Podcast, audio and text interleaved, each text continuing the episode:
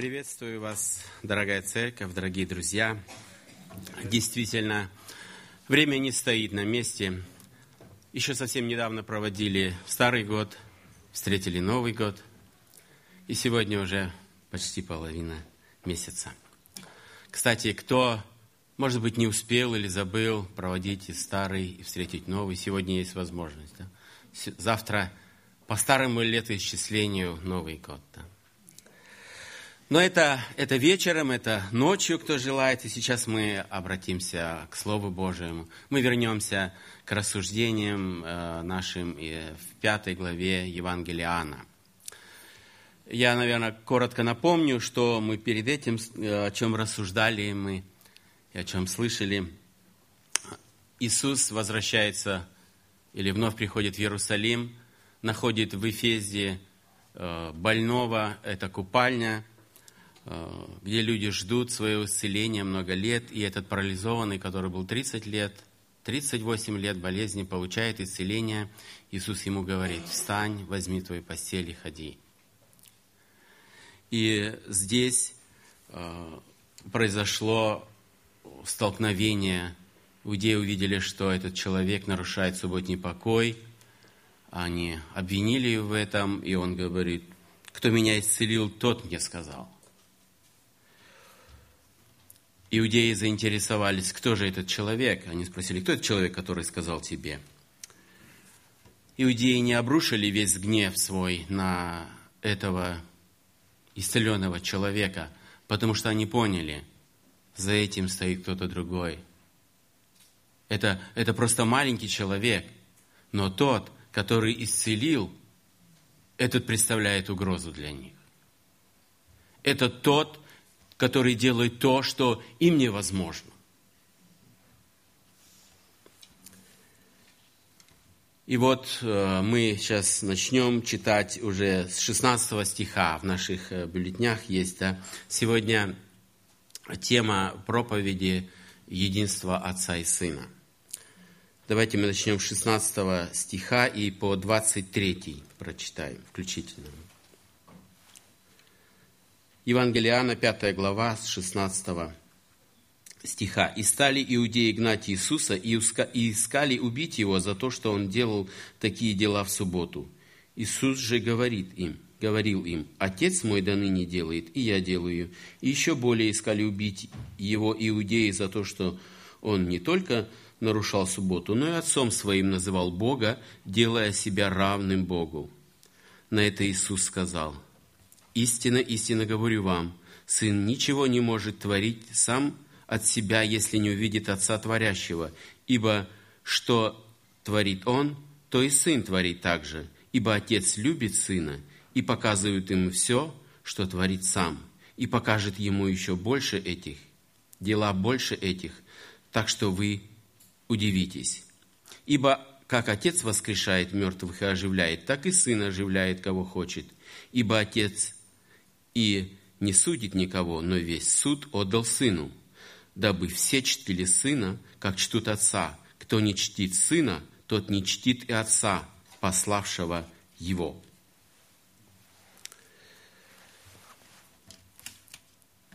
Иудеи, как мы тогда уже говорили, это не просто все иудеи, которые э, там были, находились, это нация, но э, это слово, наверное, подразумевало э, тех начальствующих. Это духовное духовенство, которое, э, можно сказать, было элитой, элитой Иерусалима.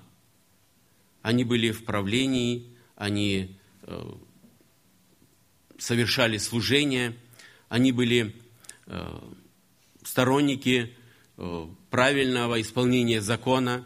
И вот на их глазах произошло нечто, что попирает, попирает те установления, которые они э, годами исполняли и были преданы этому. И они, я думаю, они искренне это делали, э, потому что так понимали закон, что именно так должны делать.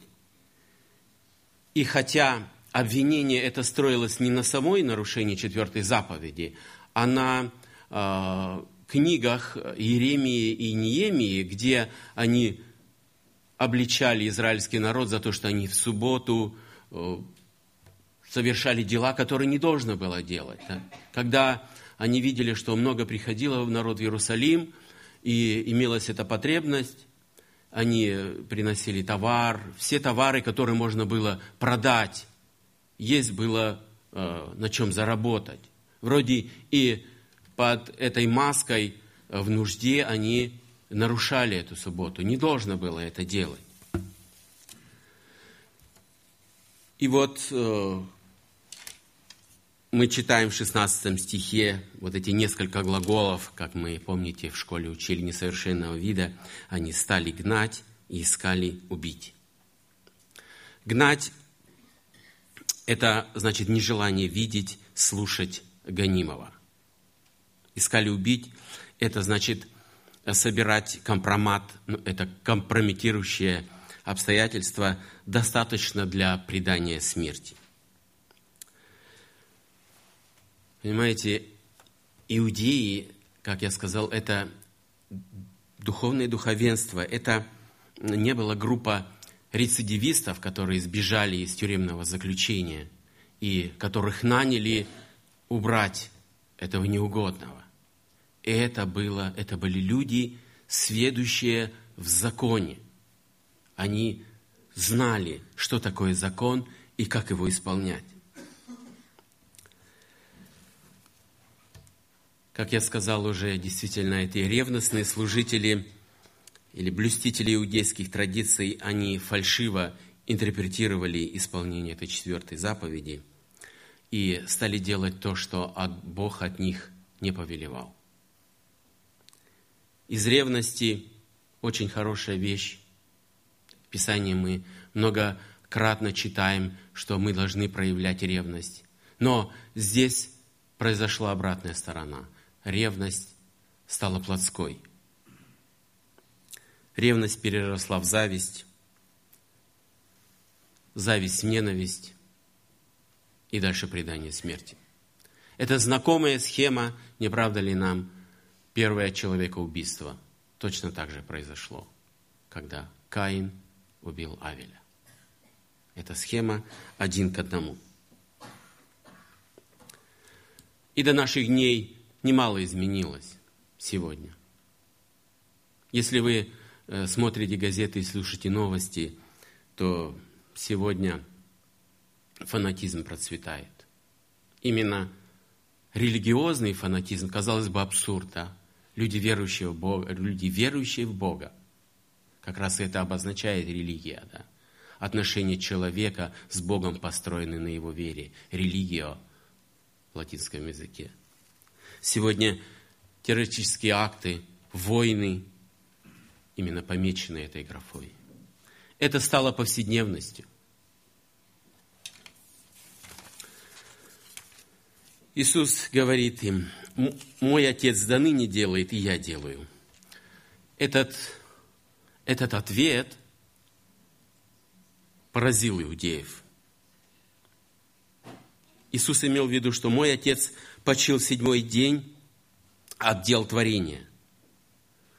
Он никогда не прекращал заботиться об этом мире и управлять им. Он хранит землю, посылает дождь, повелевает солнцу вставать. Планета неуклонно движется по, своему, по своей орбите. Если бы Бог сегодня перестал об этом заботиться, даже в один из дней, в субботу, то на земле произошел бы хаос. Так же, как и сегодня. Мы сегодня не можем а, оставить а, людей, которые, ну, знаете, в Альтерсхайме, да, тот, кто, ну, пускай, у нас сегодня суббота, мы ничего делать не будем для них. Мы исполняем субботу. Что же произойдет? Наверное, в понедельник или в какой-то день, да, их половина уже не будет, да, они не выживут, да. Суббота была дана не, того, не для того, чтобы проводить день в малоподвижности и, или в режиме экономии физической энергии, чтобы нам не двигаться, вот соблюдать таким образом субботу. Не для того. Помните, э, написано у Марка, суббота, сейчас я прочитаю, это вторая глава а, Евангелия Марка, Иисус и сказал им Иисус, и сказал им, суббота не для человека, и не человек для субботы, поэтому Сын Человеческий есть Господин и субботы. Суббота не запрещает заботиться о людях и животных. Помните, и а, когда и евангелист Марк, а, простите, Лука, тоже а, пришел в дом фарисея и, беседуя с ними, с фарисеями, или кто там находились, гости его, он говорит, «Если у кого из вас осел или вол упадет в колодец, не тот час ли вытащат его в субботу?» Что они ответили? Они ничего не ответили, они сидели и молчали. Они сидели и не могли не возразить э, ни одного слова. Конечно, может, у них не падал э, вол или осел в яму, но подобные ситуации они многократно переживали в своей жизни. Просто никто это не видел.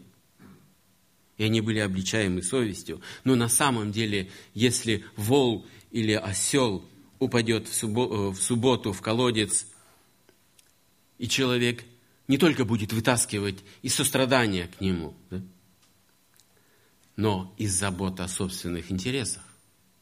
Ведь осел или вол стоит хорошие деньги. Наверное, сегодня примерно как э, для нас каждого автомобиль. Равноценно. Но когда идет действительно о собственности, тогда уже другие интересы отпадают. Именно проблема у фарисеев была это двойной стандарт. Двойной стандарт. Люди нередко строго оценивают проступки других и крайне снисходительны к своим. Но есть предположение, что идеи были раздражены не только ли, не только э, нарушением субботы покоя – а самое главное, они были раздражены тем, что совершил Господь. Они были раздражены чудом, которое совершил Господь. Этим Он доказывал свою божественность. И этим Он приобретал влияние у окружающих людей. Люди ждали этого Мессию. Они надеялись на приход. Но именно фарисеи это и проглядели. Это их была большая проблема. Отец мой до ныне делает, и я делаю. Иисусу не было необходимости повторять два раза эти слова. Иудеи никогда не отличались тупостью. Они очень быстро сообразили, о чем идет речь. Но я хотел бы немножко остановиться на земном понимании отцовства – в сегодняшнем мире много детей, которые знают это слово «отец». Но они растут без отца. А нередко они вообще не знают, кто их отец. Вильгельм Буш сказал, отцом стать легко, быть трудно. И трудность состоит не только в материальном обеспечении, это жильем, одеждой, питанием, игрушками, сегодня очень популярными с надкушенным яблочком. Вам, наверное, знакомо э, такое понятие «отец на полставки». Это тот, кто только заботится о материальной стороне, но есть еще и другая сторона. Это эмоциональная. Ее нельзя ничем не купить. Ее только можно сформировать. И сформировать сформировать воспитание. И Писание нас многократно этому учит. И последние, э, и в этом году, и в прошлом году мы немало слышали с кафедры с этой, как должно это делать. Заканчивая эту мысль, я хотел бы прочитать в одном стихе, который записан в Бытие, 19 глава, очень точно сказана цель воспитания. Бытие 18-19. Это сказано сказал Бог для Авраама. Бытие 18:19. «Ибо я избрал его для того, чтобы он заповедал сынам своим и дому своему после себя ходить путем Господним, творя правду и суд, чтобы Он заповедовал своему дому. Вот это самая важная цель в жизни верующего человека. Научить, научить ходить и творить правду и суд. Нам очень знакомо, и очень многие э, люди в этом мире знают молитву «Отче наш». Да? Всем присутствующим, без сомнения, она знакома. «Отче наш, сущий на небесах». В этом слове люди говорят об Отце. Наверное, трудно сегодня подсчитать, это практически невозможно, сколько людей молилось именно такой молитвой. Это прекрасная молитва, и Бог, сам Господь научил ее этой молитвой молиться. Но Бог, действительно, Он творец всего человечества, но Он не отец всего человечества. Бог творец всего человечества, но Он не отец. Он отец только тем, которые приняли Его, и Он дал им власть быть чадами Божьими, говорит Иоанна 1.12. Если бы люди были все детьми Божии, то они никогда бы не искали своих прародителей в скелетах обезьян. Бог говорит, от одной крови, от, од... от одной крови произвел Бог людей. Только рожденные от Духа Святого может вот это произвести исповедание и назвать от Бога, Творца Вселенной, своим отцом. Остальное – это вновь двойной стандарт. Это лицемерие. Отец мой до ныне делает, вы слышали, иудеи. Действительно, они поняли. Он не сказал наш, ваш, он сказал мой. И для евреев вот это местоимение, она стала взрывной отправной точкой. Он назвал Богом своим. В прямом смысле этого слова. Для них это вообще было крайняя степень негодования. Это было для них абсолютно неприемлемо. Это было для них чудовищное богохульство. Бог не имеет себе равных, и тем более человека. Это, это перед ними э, стоит тот, кого они почитают Иеговой. Они не могли себе такое представить.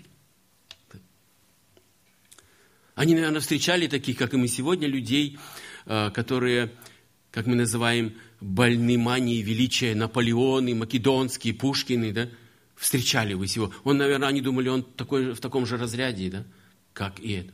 Но когда идет вопрос о э, быть равным Богу, или таким же, да, или стать Богом, это, это, это конец. Конец один достойный – это побить камнями его. Другого евреи не могли себе представить. Но Господь им говорит, посмотрите, он не испугался. Да? Вот это факт интересный, да? Он знал их сердца, что в них сейчас в сердцах происходит, какое негодование. Сейчас эта месть могла вылиться в одну секунду. Да? А он им говорит спокойно, истина, истина говорю вам. Истина, истина. Он еще как раз в этом положении спокойно хотел убедить их, да, то, что я буду говорить дальше – это очень-очень важно. Как раз именно да, вот эти слова э, соответствуют этому. И он не испугался, готовящийся над ним расправы. Он говорит, истинно, истинно говорю вам. И в дальнейшем вот эти э, несколько истин, да, они, наверное, самые важные в Писании. Одни, я бы сказал, одни из самых важных э, в Евангелии и во всем Писании. Здесь Господь открывает истину о единстве Сына и Отца. Или Отца и Сына.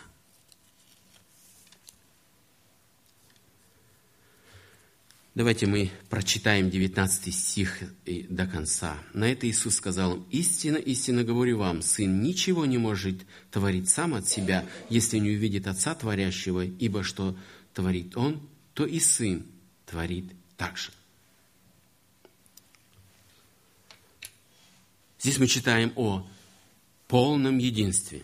Сын не может творить ничего независимо и в отдельности от Отца – Наверное, вам знакомое такое слово «синхронно», да?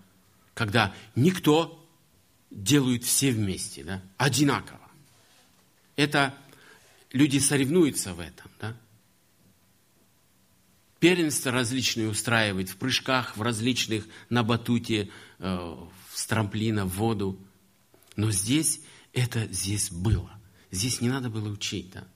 Это существовало всегда, от начала веков – это синхронность. Бог делает, тоже делает и Сын. Дело не в том, что у, сы, у Сына э, нет силы сделать что-нибудь другое. Господь утверждал, что он, он равен Отцу. Но Он сам не хотел этого делать. Такой маленький пример. Наверное, уже прошло, может, больше месяца. Мы ехали с супругой на машине вечером, и недалеко от дома останавливает нас полицай. Проверка. Документы. И следующий вопрос – алкоголь, дрога, наркотики. Я говорю, слава Богу, не употребляю. Он так смотрит на меня. Я говорю, я верующий, не употребляю. А он говорит, ну да, вам нельзя. Я говорю, нет, я не хочу.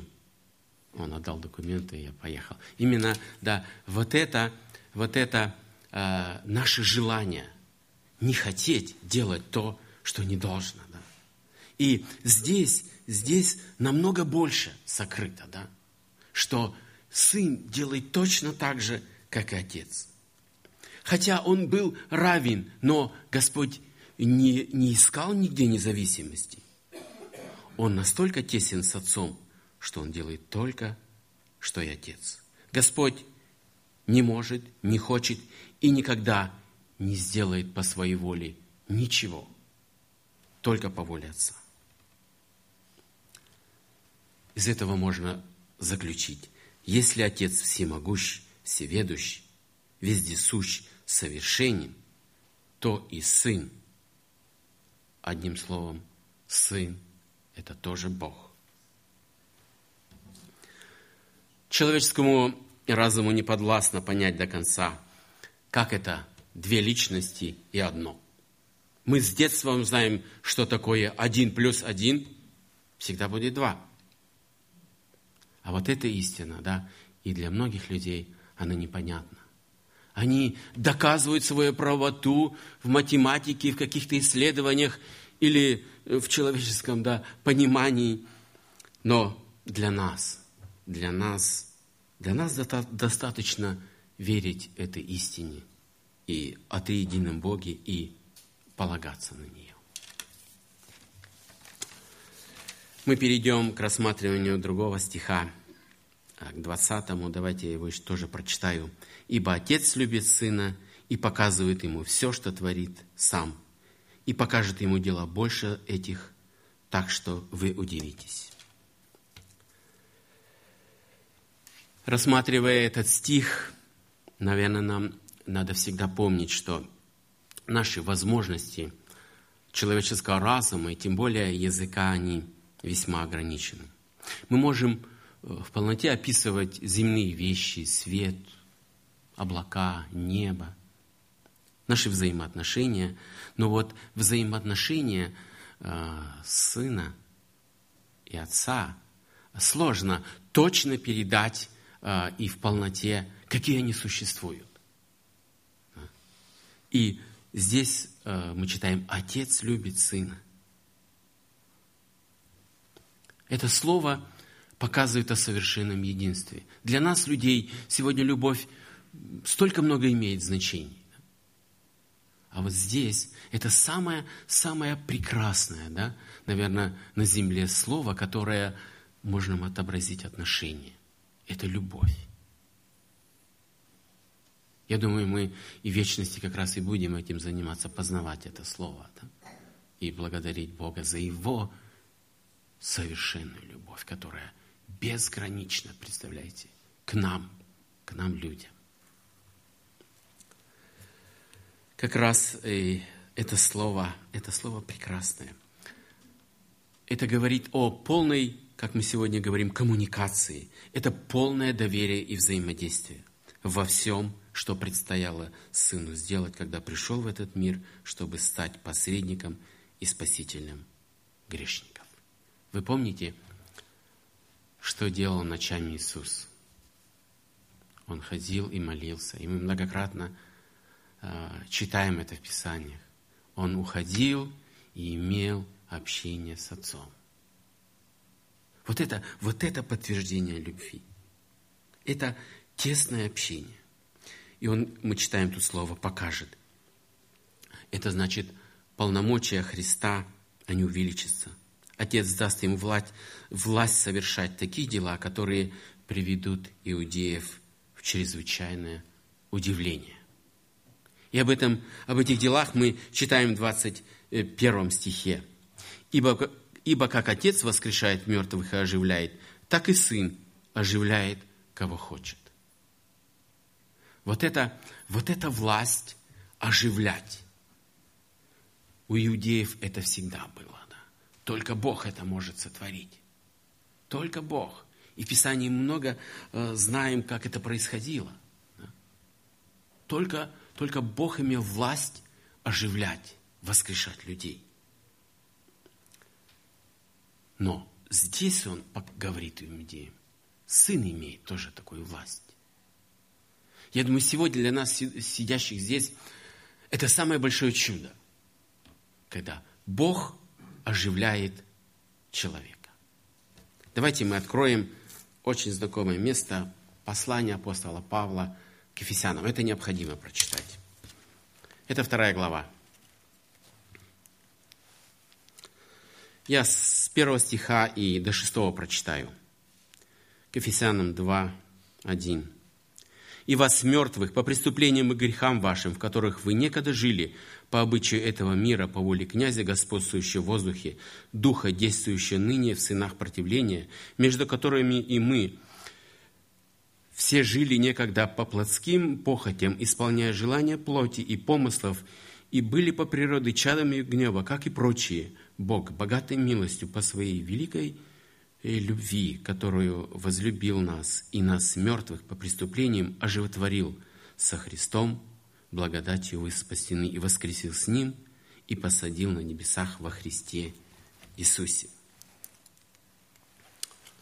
Это прекрасная прекрасный отрывок апостола Павла, который касается абсолютно всех людей, всех христиан. Грех – это смерть души. Везде, где господствует, господствует грех, там нет духовной жизни. Грешники мертвы по своему состоянию, отчуждены от жизни. Грешник осужден на смерть как как преступник закона. И только, мы читаем, только любовь Божья готова изменить это положение и никакие заслуги. И только Бог, богатой милостью, оживотворяет падшего грешника, дарит новую жизнь, именно Христову. Жизнь Христову – это не только что-то умственное и моральное, а это значит, это значит жизнь, преобраз, преобразовывается так, что посторонние видят, видят проявление жизни Христовой в человеке. Давайте мы прочитаем дальше. 22 стих –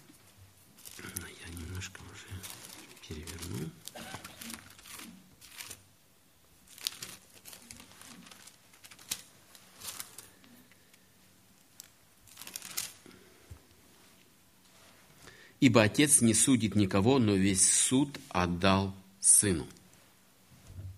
Знакомое нам слово «суд». Да? Суд – это отделение правого от неправого, так говорит словарь.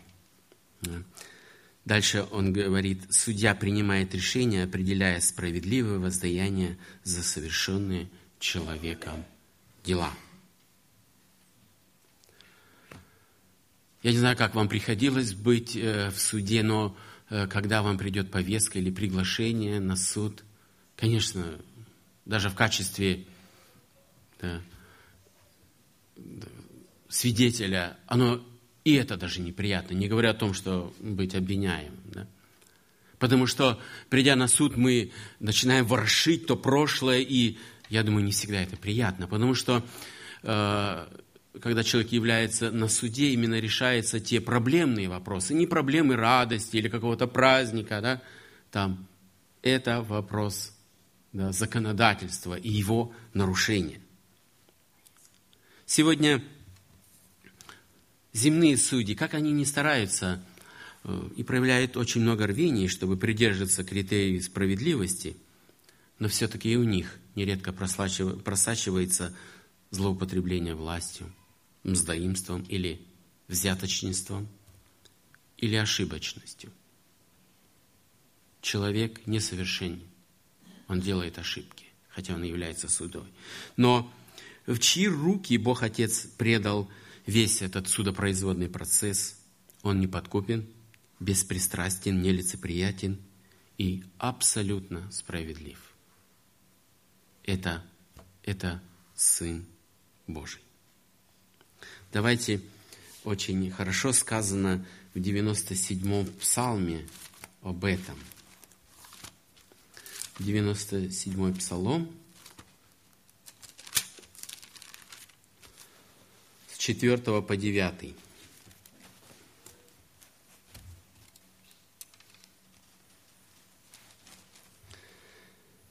Восклицайте, восклицайте Господу вся земля, и торжествуйте, и веселитесь, и пойте. Пойте Господу с гуслями, с гуслями и с голосом э, пения. При звуке труб и рога торжествуйте пред царем Господа. Да шумит море, да наполняет его вселенную и живущие в ней, да рукоплещут реки, да ликуют вместе горы пред лицом Господа, ибо Он идет судить землю, Он будет судить вселенную праведно и народы верно. Наверное, для нас, для людей это странно, да? Э, готовится суд, и, и здесь описывает псалмопевец, как, как все будет ликовать и радоваться. Наверное, для нас это трудно понять, но если мы посмотрим, действительно, Бог будет судить землю. Сегодня мало кто хочет об этом слушать, слышать, вникать в это. Лучше отодвинуть и не думать об этом, но этим ты не избежишь дорогая душа, если ты не знаешь Господа, этого термина, когда Бог будет судить землю. И это предано в руки Иисуса. Для нас, для всех, для осужденных, для кого вызывает это печаль. Но здесь, потому что, да, это печаль идти на судебный процесс и участвовать, отвечать на вопросы и многое-многое другое. И нередко бывало, что и те, которые были свидетелями, их заключали под стражу и находили их виновными. Да? Я думаю, в этом и проблема, в этом и страх человеческий. Сегодня в мире немало преступлений, которые сокрыты, которые никто не знает. Человек настолько профессионально закрыл свои следы, научившись этому или интуитивно, многие преступления не раскрыты. Как же будет с ними? Неужели они останутся нераскрытыми, потому что в сегодняшнем мире а, они не нашли последствий, да? не было пункта поставлено, никто не, не понес а, осуждение за соделанные преступления. Но Библия, Евангелие от Луки, сказано 8 глава, 17 стих, «Ибо нет ничего тайного, чтобы не сделалось явным».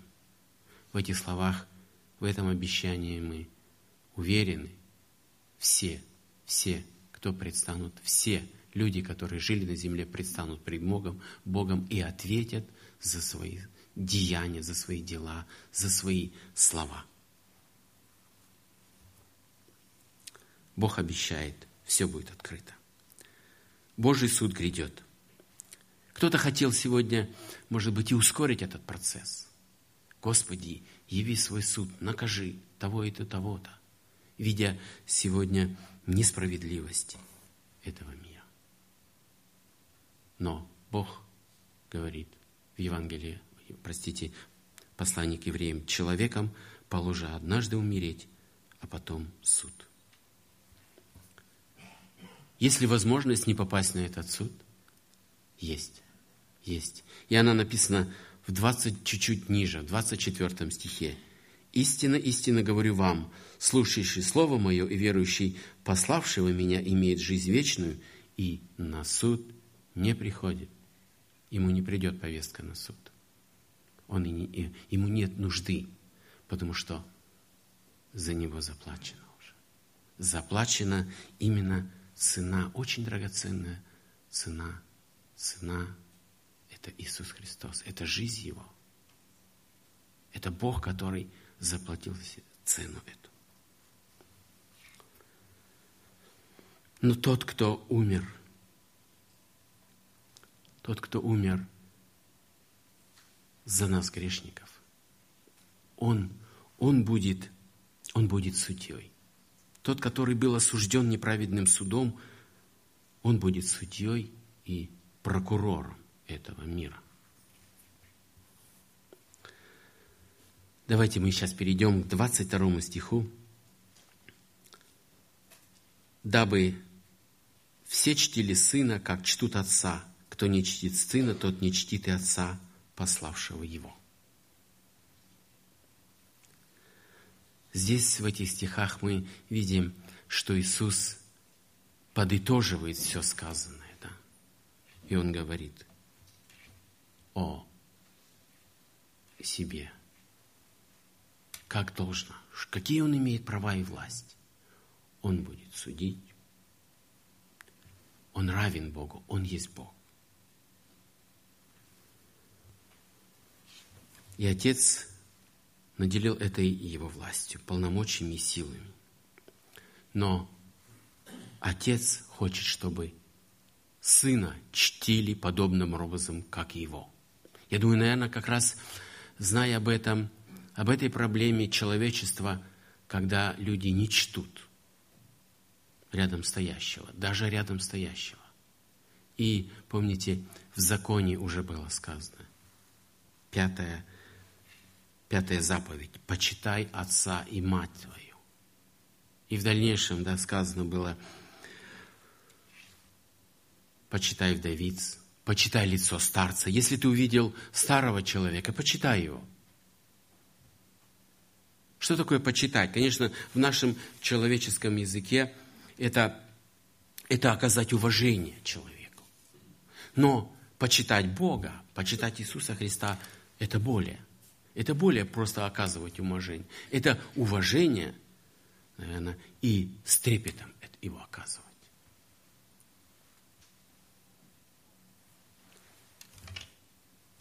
Петр еще дальше говорит. Он говорит, почитайте всех. Да? 1 Петра 2,17. Почитайте всех. Это очень важно. И знаете, он прав. Петр совершенно прав. Если я начну делить, кого мне почитать, а кого не почитать, то, наверное, мало кого останется. Но он говорит, почитайте всех, несмотря ни на кого. Какой он властью обладает, положением, красив ли он, образован ли он. Всех почитайте. Вот это важно из них. Но более всего, почитайте, он говорит, сына. Почитайте сына. Из текста ясно нам, что воля отца, чтобы сына почитали так же, как почитаем, так же, как и он сам. Нам должно точно знать, что сын не имеет ни в чем недостатка пред отцом. Он равен ему в славе, власти. И, отвергая Христа, люди заверяют, что они поклоняются, что они поклоняются Богу, что чтут только Бога, тем они бесчестят Отца, они раздражают Отца. Здесь точно сказано, чтобы чтили точно так же, как и Отца.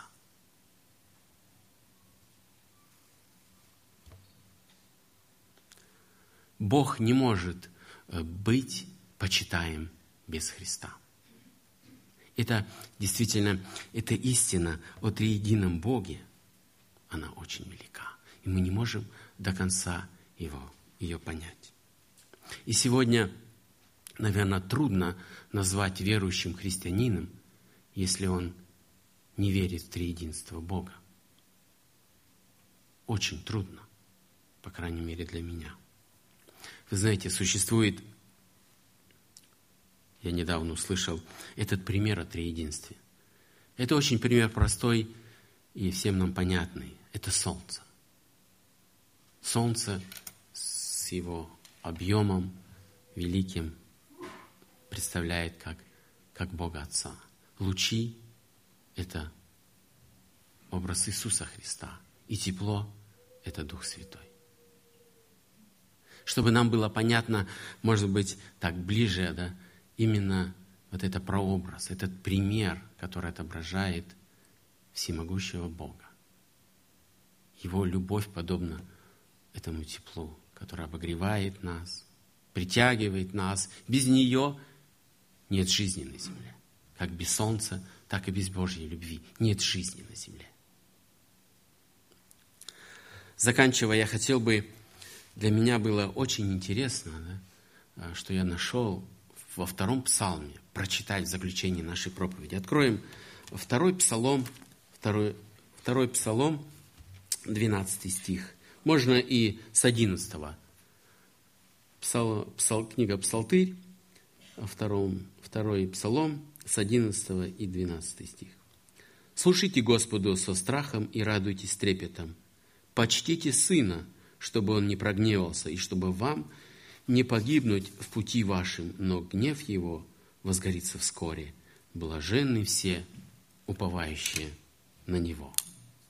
Посмотрите, как э, Давид, он не видел Иисуса Христа, но как он точно описывает, да, важность, важность. Он говорит, почтите сына. Мое желание, дорогой друг, если ты сегодня еще стоишь в стороне, ты сегодня слышал это слово.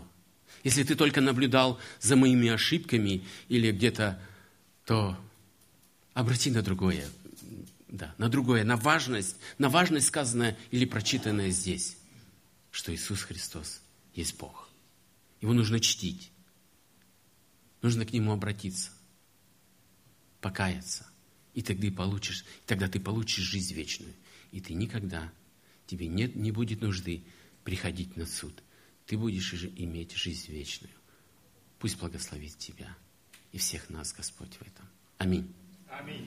Давайте мы встанем и кто-то, может, желает прославить в этом Бога. Пожалуйста.